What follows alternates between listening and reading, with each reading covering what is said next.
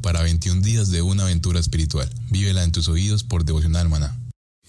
Muy, pero muy buenos días, queridos oyentes. Bienvenidos a este tiempo devocional, donde nos levantamos a buscar a Dios, su presencia y su palabra en la vida de cada uno de nosotros. Bienvenidos a este espacio llamado Maná, fuente de bendición y salud espiritual para todos aquellos que se acercan.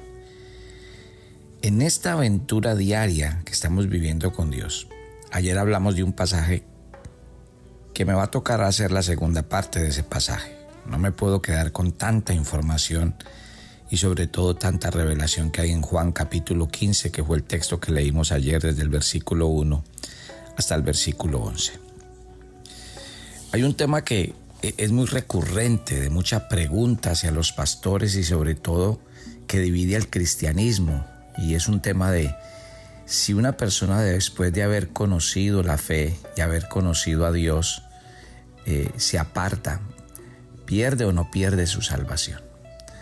Y ese es un tema que eh, obviamente es espinoso, a veces en muy poco tiempo no se puede explicar porque la gente a veces puede terminar más confundida que, que, con un concepto aclarado, pero yo sí lo quiero decir a la luz de Juan 15.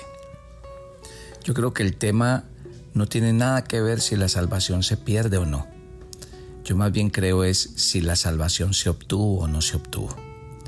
Porque es que el caso más evidente que tenemos en la Biblia, y yo quisiera llamar la atención de ustedes, porque ayer hice, a través del Evangelio de Juan, hice un recorrido y empecé a mostrarles cómo Jesús tuvo muchos seguidores, muchos que creyeron, muchos que aparentemente se arrepintieron, muchos que empezaron a seguir a Jesús, pero también en la medida en que cuenta el pasaje que creían, se apartaban, creían, pero no permanecían, creían, pero iban dejando todo en el camino.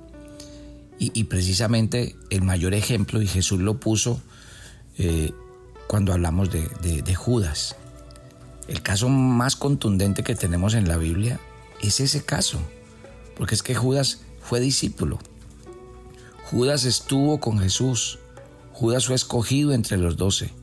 Judas vio los milagros. Judas escuchó la revelación de Jesucristo cuando dijo que él iba a morir, que iba a ser sepultado y que iba a resucitar. Él oyó de la salvación y de la vida eterna. Él oyó de estar en Cristo y permanecer en Él. Él oyó de seguir las escrituras, permanecer en ellas y obedecerlas. ¿Y qué pasó con Judas? A nosotros no nos cabe la menor duda desde la Biblia que Judas, no alcanzó la salvación. ¿Por qué? Porque realmente lo que dice la Biblia es que aunque estuvo con ellos, nunca fue de ellos.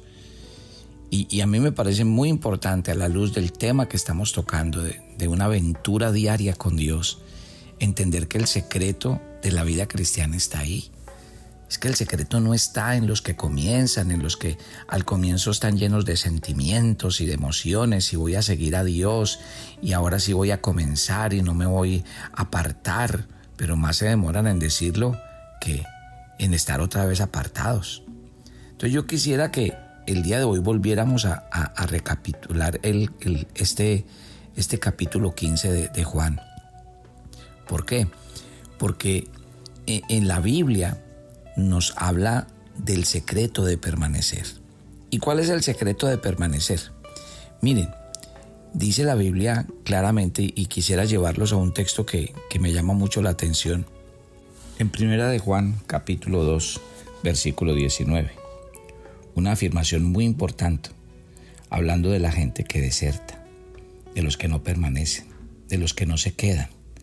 Dice Primera de Juan 2, 19 salieron de nosotros, pero realmente no eran de nosotros.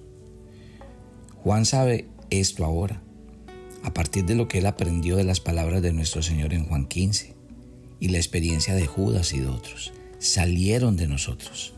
Y todavía está sucediendo esta experiencia. ¿Por qué? Porque dice la Biblia, pasen más adelante en esa primera de Juan, en el versículo 24, dice, en cuanto a vosotros, él escribe, eh, eh, eh, Juan ahora dice lo mismo que nuestro Señor le dijo a los discípulos esa noche. En cuanto a vosotros, permanezca en vosotros aquello que habéis oído desde el principio.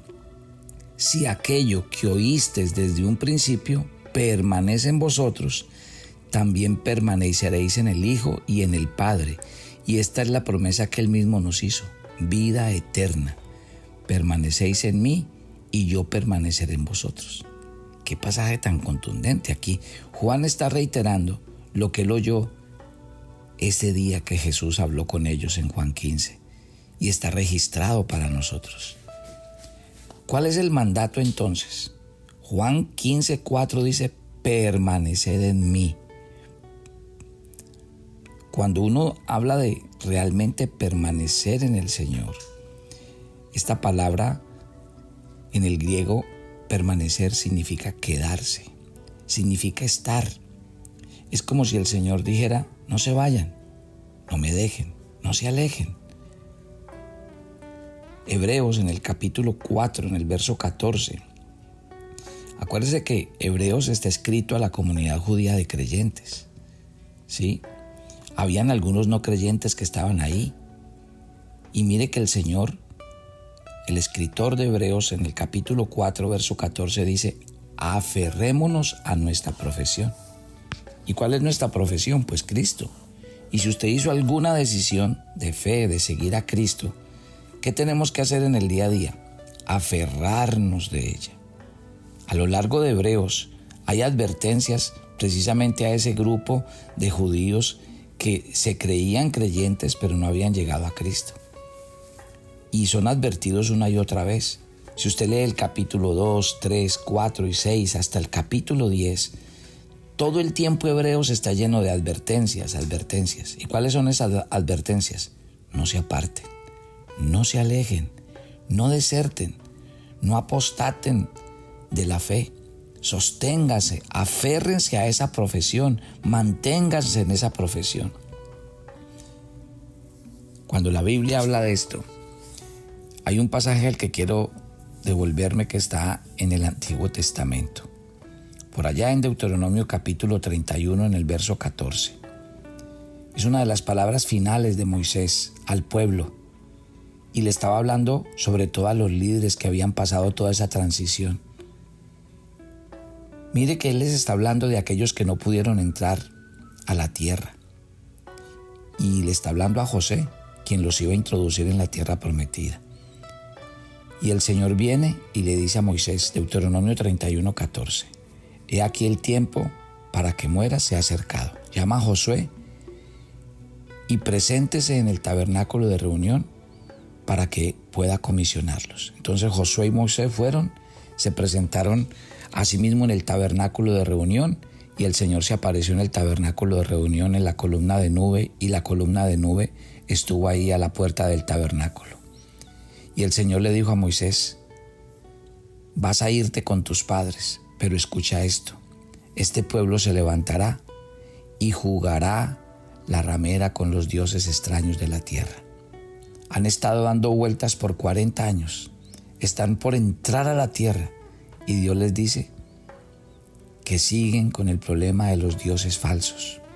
Imagínense, en medio de todos los milagros que Dios había hecho, en medio de todas las señales que Dios les había mostrado, pero aquí está. El Señor le está diciendo a Moisés, este pueblo me va a dejar, van a romper el pacto que ellos con ellos, que he hecho con ellos. Entonces mi enojo se encenderá en contra de ellos aquel día, los dejaré, esconderé mi rostro de ellos, serán consumidos y muchos males vendrán sobre ellos. De tal manera que dirán en aquel día, no es porque nuestro Dios no esté entre nosotros que estos males nos han venido sobre nosotros pero ciertamente esconderé mi rostro en aquel día, debido a toda la maldad que harán, porque se volverán a otros dioses. Imagínense. Y eso fue lo que pasó. ¿Qué pasó con Israel? Una deserción masiva. Estaban y eran parte del, del pueblo del pacto, del pueblo de Israel. Pero tal vez esa, eso que los unía era superficial, era religioso. Pero en el momento en que tuvieron que permanecer, no lo hicieron, no fueron fieles, no continuaron, no perseveraron. Por eso el apóstol Pablo le escribe a los corintios y les advierte a los corintios que no hagan eso, que no sean como aquellos que estuvieron en el desierto, que desertaron. Y a lo largo del Nuevo Testamento hay todo tipo de, de advertencias, a ser fieles, a permanecer, a quedarse. Así lo dice la Biblia. Entonces, este versículo 4 de Juan 15 nos habla de eso, de que aprendamos a permanecer, de que aprendamos a estar en la presencia de Dios. ¿Y cómo lo hacemos? Pues ustedes lo saben, a través de su palabra. Esa es la manera de permanecer, en su palabra, porque la palabra de Dios es la que nos sostiene. La palabra de Dios es la que hace que cada día nuestros corazones no se alejen. Miren este texto de Colosenses 1:21. Dice, antes estabais alejados de Dios, hostiles, involucrados en obras malas. Él ahora os ha reconciliado en su cuerpo de carne mediante la muerte, para presentaros delante de Él, santos y sin mancha, irreprensibles, si en realidad continúan en la fe, firmemente establecidos y estables, y no alejándose de la esperanza del Evangelio. Tremendo pasaje. Colosenses 1:21. Si usted y yo permanecemos, si usted y yo nos quedamos, si usted y yo estamos al permanecer en el Señor, entonces esa increíble realidad planteada aquí será una verdad para nosotros. Ahora, primera de Pedro en el capítulo 1, en el verso 3, nos habla precisamente de que poco a poco el Señor quiere llevarnos a disfrutar de su naturaleza. Pero recuerden que el Señor en la parábola de el sembrador nos advirtió. ¿Qué nos advirtió? Que la semilla iba a ser sembrada, pero en muchos iba a ser arrebatada por falta de conocimiento. En otros, la palabra de Dios simplemente no iba a dar fruto por falta de compromiso y que en otros la palabra de Dios iba a ser ahogada porque la iban a ahogar los afanes de la vida, del mundo, del dinero. El Señor lo advirtió. O sea que volvemos a como empecé el devocional hoy. El tema no es si perdemos la salvación, el tema es si realmente hemos hecho una decisión de fe, si realmente nosotros hemos entregado nuestra vida a Cristo. Porque el que realmente lo hace de corazón, todos los días se levanta a hacer la tarea. ¿Cuál tarea? La tarea de permanecer, de no apartarse del Señor. Hablando de Pedro, primera de Pedro capítulo 1, versículo 7, habla de eso. Dice que nuestra fe debe ser hallada en alabanza, gloria y honra en la revelación de Jesucristo. Y en ese primera de Pedro capítulo 1 en el versículo 9 dice que eso se obtiene como, como el resultado de la fe, como el resultado de permanecer. Entonces, ¿por qué permanecemos? Si permanecéis en mí, yo permanezco en ustedes, dice el Señor. Eso es lo que define a un cristiano. ¿Qué significa que Jesucristo vive en nosotros? Pues que Dios vive en mí, que el Espíritu de Dios vive en mí, que el Padre vive en mí. Imagínense qué belleza. Entonces, el gran beneficio de la Biblia es ese, es aprender a cada día permanecer, permanecer, dejar cada día que el Señor en su palabra nos ministre, nos hable, nos enseñe, dejar que el Señor cada día en su palabra nos, eh, nos dé la dirección y el camino por donde debemos andar. Miren, yo sé que el gran problema del cristianismo moderno tiene que ver con eso. Hacemos grandes propósitos al comenzar el año, escribimos el proyecto de vida, decimos que vamos a portarnos bien con Dios, que vamos a ponernos juiciosos en el estudio diario de la Biblia, que vamos a ir a la iglesia, que no nos vamos a apartar. Pero cuando menos piensa estamos enredados. Estamos otra vez distraídos y el mundo nos embolata. Entonces, yo creo que la vida de disciplinas espirituales nos van a ayudar. Recuerden que al finalizar el mes de diciembre vamos a tener eh, unos días especiales en este devocional para hacer nuestro proyecto de vida. Recuerden que en el mes de enero vamos a hacer un ayuno largo de una semana de siete días para entregar el año al Señor. Vaya pensando, vaya escribiendo en su agenda devocional cuál es su proyecto de vida, en qué cosas usted se va a comprometer, pero que este devocional nos ayude a una cosa, mi querida familia, a entender que nosotros como sea tenemos que aferrarnos de Dios. Como sea, tenemos que buscar la forma de no apartarnos. Por eso yo invito a los matrimonios, entre ustedes tienen que cuidarse, entre ustedes tienen que motivarse. Por eso la Biblia dice, si el uno cae, el otro lo levanta, si el uno está frío, el otro lo calienta. Porque la idea es esa, que nos motivemos eh, a, nivel familiar. La agenda devocional maná tiene un espacio que se llama el maná familiar y ese es para llevar a cabo los domingos. ¿Y cuál es la idea del maná familiar? Como cada uno tiene su agenda, pues es que el día domingo se sienten a conversar qué fue lo que más les impactó en la semana, de lo que escribió, qué fue lo que más Dios le habló, le ministró. Y esa es una manera de mantenernos. Lo mismo, hay grupos pequeños, hay gente que se reúne en grupos pequeños, pueden hacer lo mismo con la agenda. ¿Cómo les fue? ¿Cómo van con la agenda? ¿Qué dificultades han tenido? ¿Quién va, quién va al día? ¿A quién le falta para que le ayudemos a ponerse al día? Por eso somos una familia espiritual. Y el fin de la familia espiritual es ese, que nos cuidemos entre nosotros, que como familia, dice la Biblia, eh, fortalezcamos a la débil, traigamos al redil la perniquebrada, restauremos al que está mal. Ese es uno de los objetivos de la familia espiritual y por eso Dios nos da una familia en Cristo. ¿Por qué no ora conmigo ahí donde está? Y le dice Dios, gracias por este día. Y porque ahora entiendo que el día a día y la disciplina espiritual tiene un sentido muy profundo y es este, que yo no me aparte, que yo no me deje engañar de los afanes de este siglo, que el día a día es el que realmente fortalece mi vida espiritual en lo más profundo. Que el día a día es el que no me deja apartar, porque hace que tu Santo Espíritu esté trabajando siempre en lo más profundo de mi corazón. Pero también, si usted lo nota, es en el día a día que nos vamos enfriando. Uno no se enfría de un día para otro. Uno cuando menos piensa, no oró, no leyó la Biblia, y así pasa un día, dos días, tres días, y cuando menos piensa está frío, está apartado, está separado. Y ese es uno de los grandes objetivos del enemigo. Apartarlo y separarlo porque cuando usted está solo, entonces ahí sí lo destruye y lo saca del camino. Que Papito Dios nos ayude, que el Espíritu Santo de Dios nos dé cada día la sabiduría, la fuerza y la disciplina que necesitamos para vivir el día a día. Señor, gracias por este tiempo y gracias por cada oyente de Maná. Que tu presencia les acompañe y les guíe y que tu gracia esté sobre todos. En Cristo Jesús. Amén y amén, mi querida familia. Por eso este año estamos ofreciendo las agendas así. Para un viaje personal, compre una agenda. Pero para un viaje familiar, compre cinco agendas.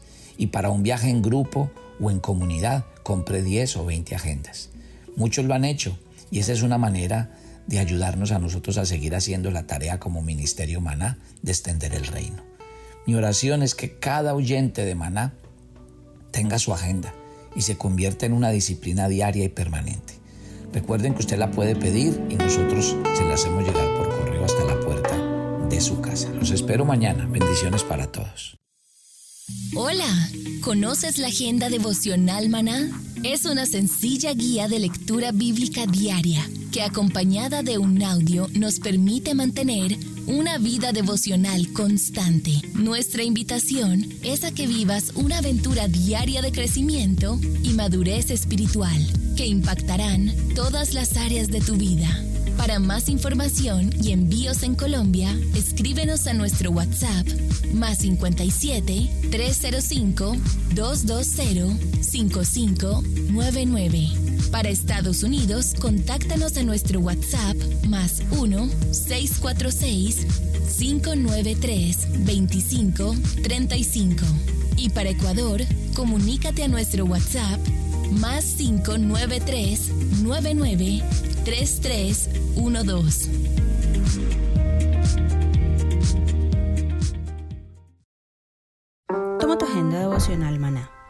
El pasaje sugerido para la lectura en tu devocional personal el día de hoy es Galatas 4 del 21 al 31.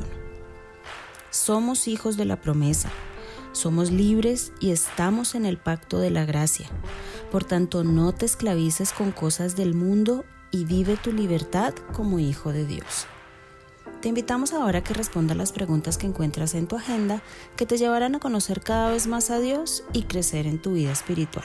Y para confirmar tus respuestas, visita nuestra cuenta de Facebook Devocional Maná. ¿Quieres enterarte de nuestros temas, reuniones y devocionales? Suscríbete a nuestro canal de YouTube Devocional Maná y da clic en la campanita de cualquiera de nuestros videos para activar el recordatorio. Todos los miércoles a las 7 de la noche tenemos una invitación para las mujeres que quieren conocer más a Dios. Conéctate por nuestro canal de YouTube Devocional Maná. Te esperamos.